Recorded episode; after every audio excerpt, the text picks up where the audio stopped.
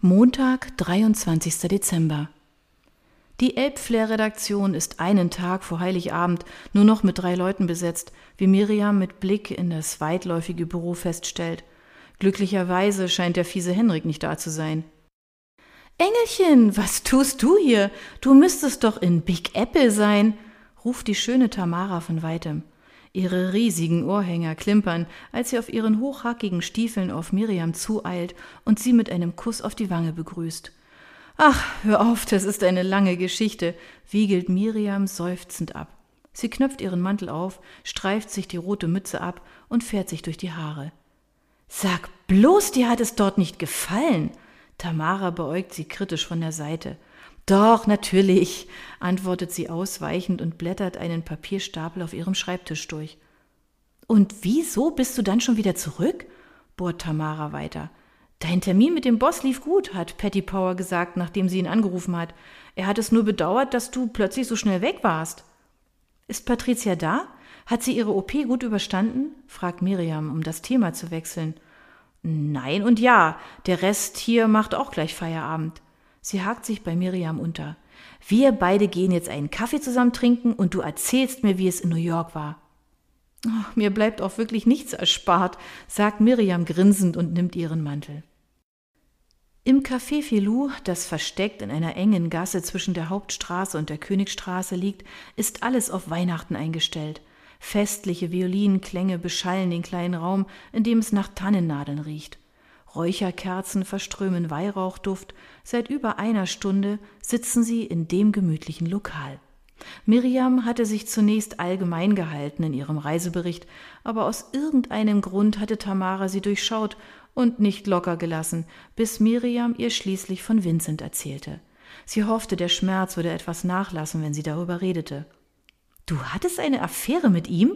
fragt Tamara etwas zu laut und spielt an ihrer Kreole. Zwei ältere Damen am Tisch daneben schauen irritiert zu ihnen herüber. Psst!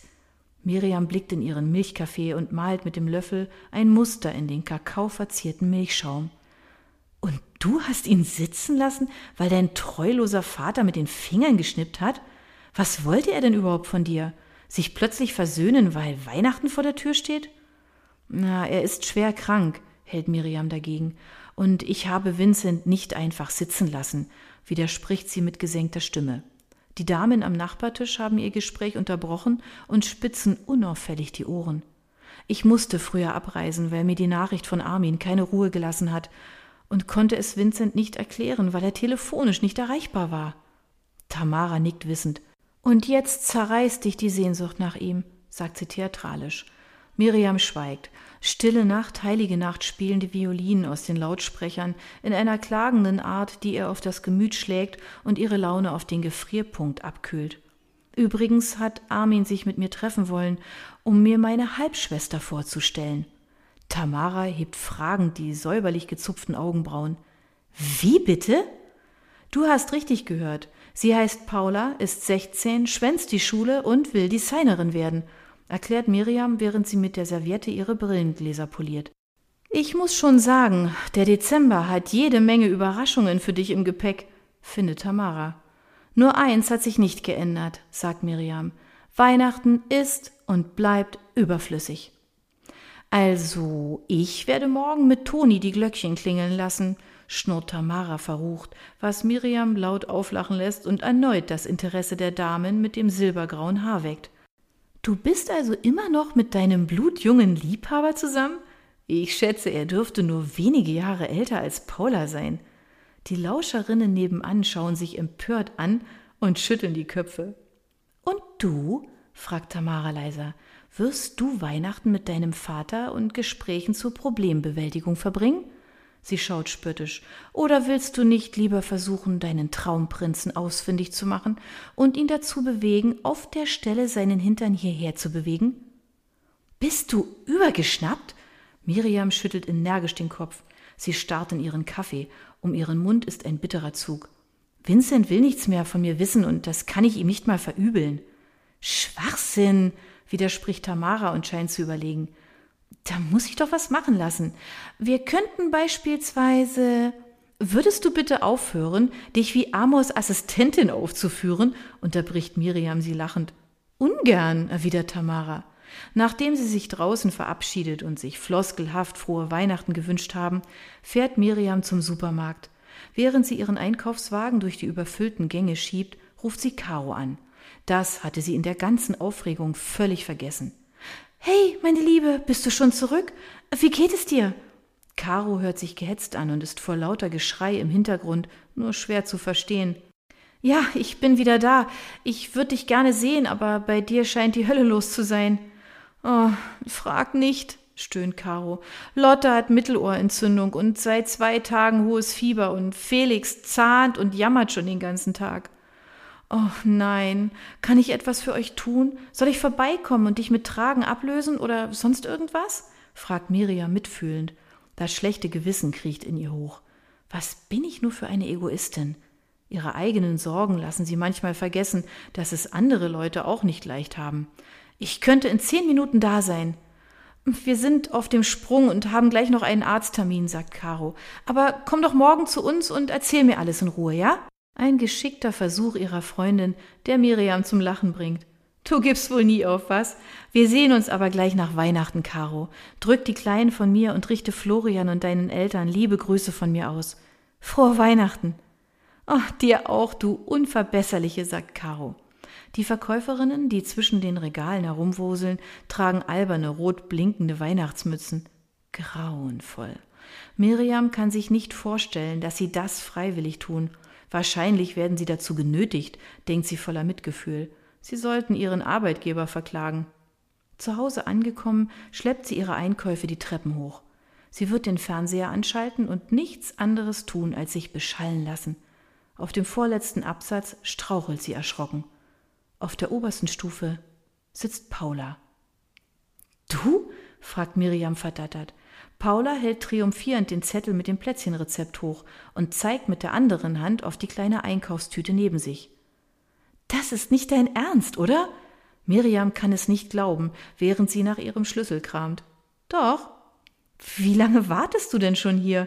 Miriam ist nicht begeistert von Paulas Idee. Eigentlich hatte ich etwas anderes vor. Jetzt nicht mehr, sagt Paula. Okay, sie gehört offensichtlich in die Ich lass mich nicht abwimmeln Rubrik. Miriam kann es ihr kaum verwehren. Wahrscheinlich hat das Mädchen ganz schön lange auf den Stufen gehockt. Ach, was soll's. Wenn es ihr so viel bedeutet, denkt sie. Sie schließt die Wohnungstür auf und Paula folgt ihr hinein. Als Miriam die Einkäufe verstaut hat, wirft sie einen Blick in die Tüte von Paula. Also, dann lass mal sehen. Mehl, Butter, Eier, Vanilleschote, Orange. Sieht so aus, als hättest du an alles gedacht. Nicht schlecht, sagt sie anerkennt. Hab ich, bestätigt Paula siegessicher. Sogar an eine Ausstechform. Du kommst aus der Nummer nicht mehr raus. Miriam schaltet ihr altes Radio ein und sucht einen Weihnachtssongfreien Sender, was an einem 23. Dezember nahezu aussichtslos ist. Paula hat die Backzutaten auf der granitgrauen Küchenarbeitsplatte aufgereiht und sucht in den Küchenschränken vergeblich nach einer Rührschüssel. Sie holt eine riesige Salatschüssel heraus. Na, das geht auch. Darf ich dich etwas fragen? Wenn du wissen willst, ob ich einen Handmixer besitze, dann muss ich dich leider schon wieder enttäuschen. Ich kann dir höchstens einen Schneebesen bieten. Beantwortet das deine Frage? Miriam grinst und reckt einen Schneebesen in die Luft wie die Freiheitsstatue ihre Fackel. Nein, entgegnet Paula, während sie Butter und Zucker in die Schüssel schüttet. Wie kam es eigentlich, dass deine Mutter starb? Miriam zerdrückt versehentlich das Ei in ihrer Hand. Sie wischt die Arbeitsplatte sauber, ihr Brustkorb fühlt sich eng an. Oh, entschuldige, vergiss die Frage, sagt Paula schnell und schlägt zwei Eier in die Schüssel. Zwischendurch schaut sie auf den Zettel mit der Backanleitung. Miriam beobachtet, wie sie mit dem Schneebesen in der Schüssel rührt und sagt Kein Problem. Sie starb an einer Hirnblutung aufgrund einer Gefäßerweiterung. Es war am 25. Dezember, einen Tag nach meinem 18. Geburtstag. Paula unterbricht ihr Rühren. Autsch, dann hast du morgen Geburtstag? Miriam rollt mit den Augen. Das hatte sie gar nicht erwähnen wollen. Paula überlegt. Langsam wird mir klar, warum du Weihnachten verabscheust. Ja, ich verabscheue es nicht, räumt Miriam ein. Ich ignoriere es nur. Paula runzelt die Stirn, lässt diese Bemerkung aber unkommentiert. Sie geben gemeinsam die restlichen Zutaten in die Schüssel und kneten dann mit den Händen den Teig, den Miriam anschließend in den Kühlschrank legt. Das riecht so lecker, schwärmt Paula und schlägt die Teigreste aus der Schüssel. Miriam lächelt. Es stimmt, dieser intensive Duft nach geriebener Orangenschale, Vanille und Nüssen ist unverwechselbar. Sie hatte ihn fast vergessen. Er ist tröstlich, dieser Duft nach all den Jahren. Im Radio singt Michael Bublé I'll Be Home for Christmas, der Song, der im Metropolis beim letzten Redaktionsstammtisch und ihrer Beichte lief. Seitdem ist so viel passiert, als wäre ein Stein ins Rollen geraten, der sie mitgerissen und von einem Ereignis ins nächste befördert hat. Sie war um die halbe Welt geflogen, hatte sich verliebt, ihren Vater wiedergesehen, ihre neue Liebe verloren und dafür eine Schwester bekommen. Dieser Dezember hatte es definitiv in sich. Er hat ihr Leben gehörig auf den Kopf gestellt. Draußen schneit es. Miriam hat Paula Tee gemacht, sich ein Glas Rotwein eingeschenkt und starrt aus dem Fenster in das dichte Schneetreiben. Die Katzen liegen zusammengekuschelt auf dem Fensterbrett und schnurren. Sie vergräbt ihr Kinn in dem riesigen schwarzen Rollkragen ihres Wollpullovers. Zu allem Überfluss und bei allem Katzenjammer in ihrem Leben würde es jetzt auch noch weiße Weihnacht geben. Kitschiger kann es nicht werden, denkt sie und nimmt einen Schluck Wein. Dann betrachtet sie versonnen das Foto von Vincent in ihrem Handy. Paula schaut ihr unbemerkt von hinten über die Schulter. Wer ist das? will sie wissen. Miriam erschrickt so sehr, dass sie beinahe das Handy fallen lässt. Niemand, sagt sie schnell und legt es beiseite. Dieser Niemand sieht aber ziemlich gut aus, findet Paula. Du hast ihn in New York kennengelernt, gib es zu. Du bist ziemlich neugierig, entgegnet Miriam. Wie läuft es mit Rocco? fragt sie, um von sich abzulenken. Paula bläst die Backen auf. Oh, schwer zu sagen. Er lässt sich nichts sagen, macht, was er will und nimmt oft die entgegengesetzte Richtung als alle anderen. Hört sich an, als würdet ihr gut zusammenpassen, findet Miriam. Er lässt mich vergessen, dass Papa bald. Sie bricht ab und wendet sich dem Teig zu, um ihre Tränen nicht zu zeigen. Zuerst fühlt sich Miriam hilflos und weiß nicht, wie sie reagieren soll. Sie legt den Arm um ihre Schulter. Paula schluchzt. Ich kann es immer noch kaum aussprechen, aber ja, verdammter Scheißdreck, er wird sterben. Die letzten Worte hat sie fast ausgespien. Miriam tut es so leid, Paulas Schmerz zu erleben. Es ist, als würde sie sich selbst sehen zu jener Zeit. Sie nimmt sie fest in die Arme und streichelt ihr über den Rücken. Ich weiß, es ist furchtbar. Nichts, was sie sonst sagen könnte, würde die Situation ändern. Paula weint. Ich habe gehört, wie Mama und er über ein Hospiz gesprochen haben, schluchzt Paula an Miriams Schulter. Aber da will er nicht hin. Nach Ansicht der Ärzte handelt es sich nur noch um einige Wochen. Ich kann mir nicht vorstellen, dass er dann einfach nicht mehr da sein wird. Es klingt, als würde sich Paulas Kummer erstmals Bahn brechen, als würde ihre harte Schale zum ersten Mal aufbrechen, und das ausgerechnet bei ihr, Miriam, die sie gestern noch gar nicht kannte. Miriam überlegt, ob es sein kann, dass trotz ihrer bisherigen Fremdheit und der Tatsache, dass sie sehr unterschiedlich sind, eine Art schwesterliche Verbindung zwischen ihnen ist. Miriam schaut ihr in die Augen. Du solltest die letzte Zeit mit ihm intensiv nutzen, rät sie ihr. Du hast immerhin die Chance, dich von ihm zu verabschieden. Ich hätte alles dafür gegeben, mich damals von meiner Mutter verabschieden zu können. Sie schluckt die aufsteigenden Tränen herunter. Es bringt nichts, wenn sie jetzt auch noch wie ein Häufchen Elend zusammenbricht. Sie ist die Ältere, und Paula braucht gerade Zuspruch und Trost. Paula schnieft. Meinst du? Manchmal denke ich, ich schaffe das nicht. Ich will es auch gar nicht schaffen. Miriam nickt. Vollkommen verständlich. Wie soll man mit sechzehn auch mit dem nahenden Tod umgehen? Sie reicht ihr ein Taschentuch und Paula schneuzt kräftig hinein. Dann wechselt sie je das Thema und sagt, Du und dieser Niemand von dem Foto vorhin. Ihr seht aber auch nicht schlecht zusammen aus. Ist der Amerikaner? Nein, er wohnt in Berlin. Wir haben uns zufällig im Flugzeug kennengelernt. Leider haben wir uns aus den Augen verloren. Das war nicht ganz die Wahrheit, aber so genau musste Paula das nicht wissen. Wenig später stechen Paula und Miriam kleine Engel aus dem Teig aus, und Paula beobachtet mit leuchtenden Augen durch die Glastür des Backofens, wie sie leicht braun werden, bevor Miriam das Blech herauszieht und die Plätzchen zum Auskühlen auf das Gitterrost legt. Miriam hat sich an Paulas Anwesenheit gewöhnt. Sie registriert, dass ihre Schwester sich bei ihr offensichtlich wohlfühlt und ertappt sich dabei, wie sie sich darüber freut. Sie verzieren gemeinsam die Plätzchen mit Puderzuckerkuss und Kokosraspeln und bestaunen anschließend eine ganze Armee von Engeln mit weißen Flügeln auf dem Gitterrost. Miriam lächelt. Auch wenn sie sich das vorher nicht vorstellen konnte, hat es Spaß gemacht, mit Paula zu backen. Ich bring dich nach Hause. Wir nehmen die Bahn, sagt Miriam und lässt sich nicht von Paulas herabhängenden Mundwinkeln abschrecken. Keine Widerrede. Es ist Weihnachten und da solltest du bei deinen Eltern sein. Es klingt unglaubwürdig aus ihrem Mund, aber es geht hier schließlich nicht um sie. Paulas Smartphone hat in der letzten Stunde ständig gepiept und Miriam vermutet, dass es Maria gewesen ist, die ihre Tochter zu erreichen versuchte. Paula hatte ihr erzählt, dass sie in einem Mehrfamilienhaus in Laubegast an der Elbe wohnt, das noch viel spießiger ist als Miriams Haus. Mittlerweile weiß Miriam, dass Paula so ziemlich alles in ihrem Leben spießig findet. Sie packt den Großteil der abgekühlten Kekse in eine Dose und drückt sie Paula in die Hand. Zwei behalte ich aber, sagt sie. Du kannst sie alle haben, sie sind für dich, erwidert Paula. Kommt überhaupt nicht in Frage. Du wolltest Plätzchen backen. Maria wird sicher überrascht sein, wenn ihre Ausreißertochter mit Weihnachtsplätzchen auftaucht. Und Armin vermutlich noch mehr. Miriams Orangennussengel. 300 Gramm Mehl, ein Teelöffel Backpulver, 250 Gramm weiche Butter, eine Vanilleschote, zwei Eier, 80 Gramm gehackte Haselnüsse, 250 Gramm Zucker, Puderzucker, eine unbehandelte Orange, etwas Orangensaft, Kokosraspel, Engel Ausstechform. Weiche Butter, Eier und Zucker schaumig rühren, gehackte Haselnüsse und das Mark einer Vanilleschote dazugeben und weiterrühren.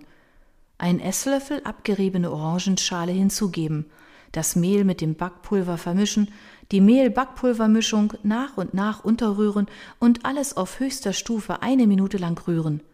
Den Teig ein paar Stunden kühl stellen, dann mit etwas Mehl dünn ausrollen. Engel ausstechen, auf ein mit Backpapier ausgelegtes Backblech legen und bei ca. 200 Grad Ober- und Unterhitze, vorgeheizt, fünf bis acht Minuten backen. Abkühlen lassen gesiebten Puderzucker mit Orangensaft zu einer dickflüssigen Glasur verrühren und mit einem feinen Backpinsel auf die Engelsflügel streichen. Zum Schluss Kokosraspeln auf den Guss streuen und alles gut trocknen lassen. Die kalte Luft tut gut, als sie aus der Haustür in die Dunkelheit treten und zur Straßenbahnhaltestelle laufen. Die Bahn nach Laubegast ist brechend voll und Miriam ist froh, als etliche Fahrgäste einige Haltestellen später aussteigen und sich die Bahn ein wenig leert. Da ist es, sagt Paula 15 Minuten später vor einem zweistöckigen Haus mit hellgrauer Fassade und einem beleuchteten Tannenbaum im Vorgarten. Das ist also das überaus spießige Haus, in dem du wohnst, ja? sagt Miriam lachend, und Paula schneidet eine Grimasse. Bis bald. Komm doch mit rein, bittet Paula. Miriam zögert. Soll sie zumindest kurz Hallo sagen oder wäre das aufdringlich? Aber Paula zieht sie schon zur Haustür und drückt den Klingelknopf. Maria öffnet die Tür und man spürt förmlich, wie sie aufatmet. Da bist du ja endlich, wir haben uns Sorgen gemacht. Sie begrüßt Miriam mit einem herzlichen Händedruck. Bestimmt wollen Sie zu Armin. Kommen Sie doch rein. Er ist im Wohnzimmer. Sie weist mit der Hand zu einer Tür am Ende des Flures. Und wir beide lassen Sie mal in Ruhe miteinander reden, bestimmt sie und zieht Paula in einen anderen Raum, der wahrscheinlich die Küche ist, wie Maria vermutet. Sie steht unschlüssig da, weiß nicht, ob und was sie ihm sagen soll, aber wo sie schon mal hier ist. Die Wohnung wirkt groß und geräumig. Vom Flur aus führt eine Treppe mit einem geschwungenen Holzgeländer nach oben in eine weitere Etage. Um das Treppengeländer rankt sich Tannengrün, geschmückt mit Tannenzapfen, roten Bändern und Schleifen sowie einer Lichterkette, die den Eingangsbereich in stimmungsvolles Licht hüllt. Armin Engel sitzt in einem Sessel vor dem Kamin. Sein Kopf lehnt an der Kopfstütze. Im Kamin prasselt Feuer. Er hebt langsam den Kopf. Diese kleine Bewegung kostet ihn viel Anstrengung. Er trägt einen dunkelblauen Wollpullover, der an seinen schmal gewordenen Schultern herunterhängt. Als er sie sieht, erhellt sich sein Gesicht. Mirli! Er macht Anstalten aufzustehen, aber Miriam sagt rasch, bleib sitzen. Unsicher, was sie machen soll, kniet sie sich vor den Kamin. Sie hat keinen blassen Schimmer, was sie sagen soll. Also berichtet sie ihm, dass Paula wohlbehalten zurück ist. Auf dem Wohnzimmertisch türmen sich Medikamentenschachteln. Er bemerkt ihren Blick und sagt Ach, das hilft alles nichts mehr. Es dient nur noch dazu, die Schmerzen etwas zu lindern. Müsstest du nicht in ein Krankenhaus? fragt Miriam. Das Wort Hospiz mag sie lieber nicht aussprechen. Es bedeutet Endstation, Tod und Trauer. Er zuckt leicht mit den Schultern. Vielleicht ist es egoistisch, aber ich will diese letzte Zeit, die mir bleibt, nicht von ärztlichem Kram umgeben sein, vor allem nicht von Sterbenden. Dabei bin ich selbst so einer. Er versucht zu lachen und Miriam lächelt ihn traurig an. Sie fragt sich, wie es sein mag, das Ende so unmittelbar vor sich zu sehen. Ist es ein Horizont, der immer näher kommt? Oder ein Regenbogen, der sich vor einem auftut? Oder ist da nichts als Schwärze, mit der man allmählich verschmilzt? Ich hoffe, ich kann mich unauffällig aus dem Staub machen, wenn ich es noch schaffe, und erspare Maria und Paula damit einiges. Du willst dich aus dem Staub machen? hakt Miriam nach. So wie damals, als du Mama und mich verlassen hast? Das ist ihr einfach so herausgerutscht. Miriam presst die Lippen zusammen, ihr Herz pocht. Das hätte ich nicht sagen sollen. Vielleicht ist es besser, manche Dinge bleiben unausgesprochen. Sie zieht die Beine an und schaut in das flackernde Feuer. Maria kommt leise mit einem Tablett herein. Sie stellt einen silbernen Teller mit Engelsplätzchen auf den Tisch und gießt dampfenden Kräutertee in zwei Tassen. Miriam bedankt sich lächelnd. Anschließend verschwindet Maria so unauffällig, wie sie gekommen ist, und schließt die Tür. Sie ist wirklich nett, denkt Miriam, während sie ihre Hände an der Tasse wärmt. Es war kindisch von ihr gewesen, sie insgeheim Maria Dumpfbacke zu nennen. Ich habe mir das damals nicht leicht gemacht, sagt Armin Engel und starrt ebenso ins Feuer. Aber die Dinge lagen etwas anders, als du sie wahrgenommen hast. Miriam horcht auf. Was willst du damit sagen? Aus einem unerfindlichen Grund stellen sich ihr die Nackenhaare auf. Er ringt sichtlich nach Worten. Weißt du, Vera und ich, unsere Ehe, sie, sie war am Ende lange bevor ich ging. Miriam starrt ihn ungläubig an. Das kann nicht sein, davon hätte ich doch etwas bemerkt. Ich glaube, das sagst du nur um. Er unterbricht sie. Nein, es ist wahr. Deine Mutter und ich, wir hatten uns auseinandergelebt. Die Entscheidung fiel keinem von uns leicht, besonders wegen dir, aber irgendwann ertrug ich es nicht mehr und zog einen Schlussstrich und bist direkt in Marias Arme geflüchtet. Nach kurzem Schweigen sagt sie Ich weiß ehrlich gesagt nicht, was ich davon halten soll. Ihre Stimme nimmt einen harten Tonfall an. Die Erwähnung ihrer Mutter tut ihr im Herzen weh. Du darfst nicht denken, ich wäre einfach abgehauen, fährt Armin fort, aber am Ende haben wir uns nur noch gestritten. Er reibt sich mit den Händen über die Stirn. Dann habt ihr das aber gut vor mir verborgen, sagt Miriam. Sie weiß wirklich nicht, was sie mit dieser Aussage anfangen und ob sie das glauben soll. Am Ende redet er sich nur heraus und will ihrer Mutter den schwarzen Peter zuspielen. Wäre ja auch viel einfacher. Aber sie wird nicht zulassen, dass er das Andenken ihrer Mutter in irgendeiner Form beschädigt. Sie nimmt sich vor, bei nächster Gelegenheit Tante Ira anzurufen. Vielleicht weiß sie noch etwas darüber. Armin verzieht schmerzhaft das Gesicht und Miriam will aufstehen, um sich taktvoll zu verabschieden. Sie stellt die Tasse auf das Tablett. Solch ein Gespräch ist in seinem Zustand viel zu anstrengend für ihn doch er streckt den Arm nach ihr aus und fährt fort. Maria lernte ich erst kennen, als es zwischen deiner Mutter und mir schon vorbei war. Unsere Ehe wurde nur noch von einem Pflichtbewusstsein heraus aufrecht gehalten. Vera wollte das aber nicht akzeptieren. Sie setzte sich wieder. Er atmet zittrig ein und blickt sie beschwörend an. Du musst mir glauben, Mirli. Miriam beißt unschlüssig in ein Engelsplätzchen. Keine Ahnung, ob ich dir das glauben kann. Warum sollte er sie andererseits am Ende seines Lebens anlügen? Die ganzen Jahre hätte sie ihm solch eine Unehrlichkeit durchaus zugetraut, aber nun ist sie sich nicht mehr sicher. Er wirkt aufrichtig. Armin wühlt in dem Spalt zwischen den Polstern des Sessels und fördert eine kleine Flasche Schnaps zutage. Sie beobachtet verblüfft, wie er sie aufschraubt und den Inhalt in seinen Tee kippt. Bist du sicher, dass das gut für dich ist in deinem Zustand? fragt sie skeptisch. Als ob es darauf noch ankäme. Er nimmt einen tiefen Schluck. Aber Maria muss davon nichts erfahren.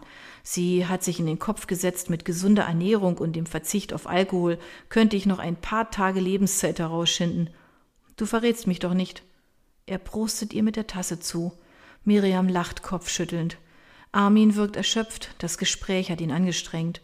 Immer mehr sinkt er in sich zusammen und seine Stimme wird dünn.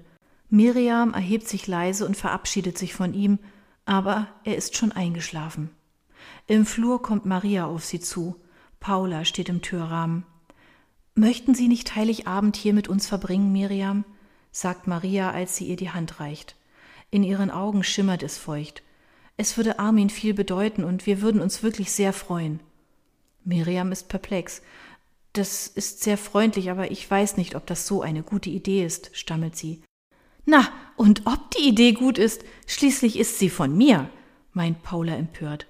Miriam sieht sie mit mulmigem Gefühl an und sagt, sie würde es sich überlegen. Sie bezweifelt stark, sich imstande zu fühlen, Weihnachten bei der Familie ihres Vaters zu verbringen. Noch vor einer Woche hätte sie jedem einen Vogel gezeigt, der ihr so etwas prophezeit hätte. Andererseits ist es eine besondere Situation. Die traurige Realität ist, dass es höchstwahrscheinlich das letzte Weihnachtsfest für ihren Vater sein wird. Nachdenklich fährt sie mit der Bahn heim, Sie nimmt einen Umweg über Pieschen, um in dem neuen Stoffladen einen Gutschein zu kaufen, den sie Paula schenken will. Bevor sie ging, hatte sie einen kurzen Blick in Paulas Zimmer erhascht, in dem sich allerlei Stoffreste und Entwürfe wie in einer Schneiderei um eine Nähmaschine herum stapelten. Es ist schon spät, als sie wieder zu Hause ist und die Wohnungstür hinter sich zumacht. Niedergeschlagen grübelt sie über ihren Vater. In ihrer Kindheit war er ihr starker Held. Nichts schien ihm etwas anhaben zu können. Sie hatte als kleines Mädchen zu ihm aufgeschaut und sich von ihm beschützt gefühlt.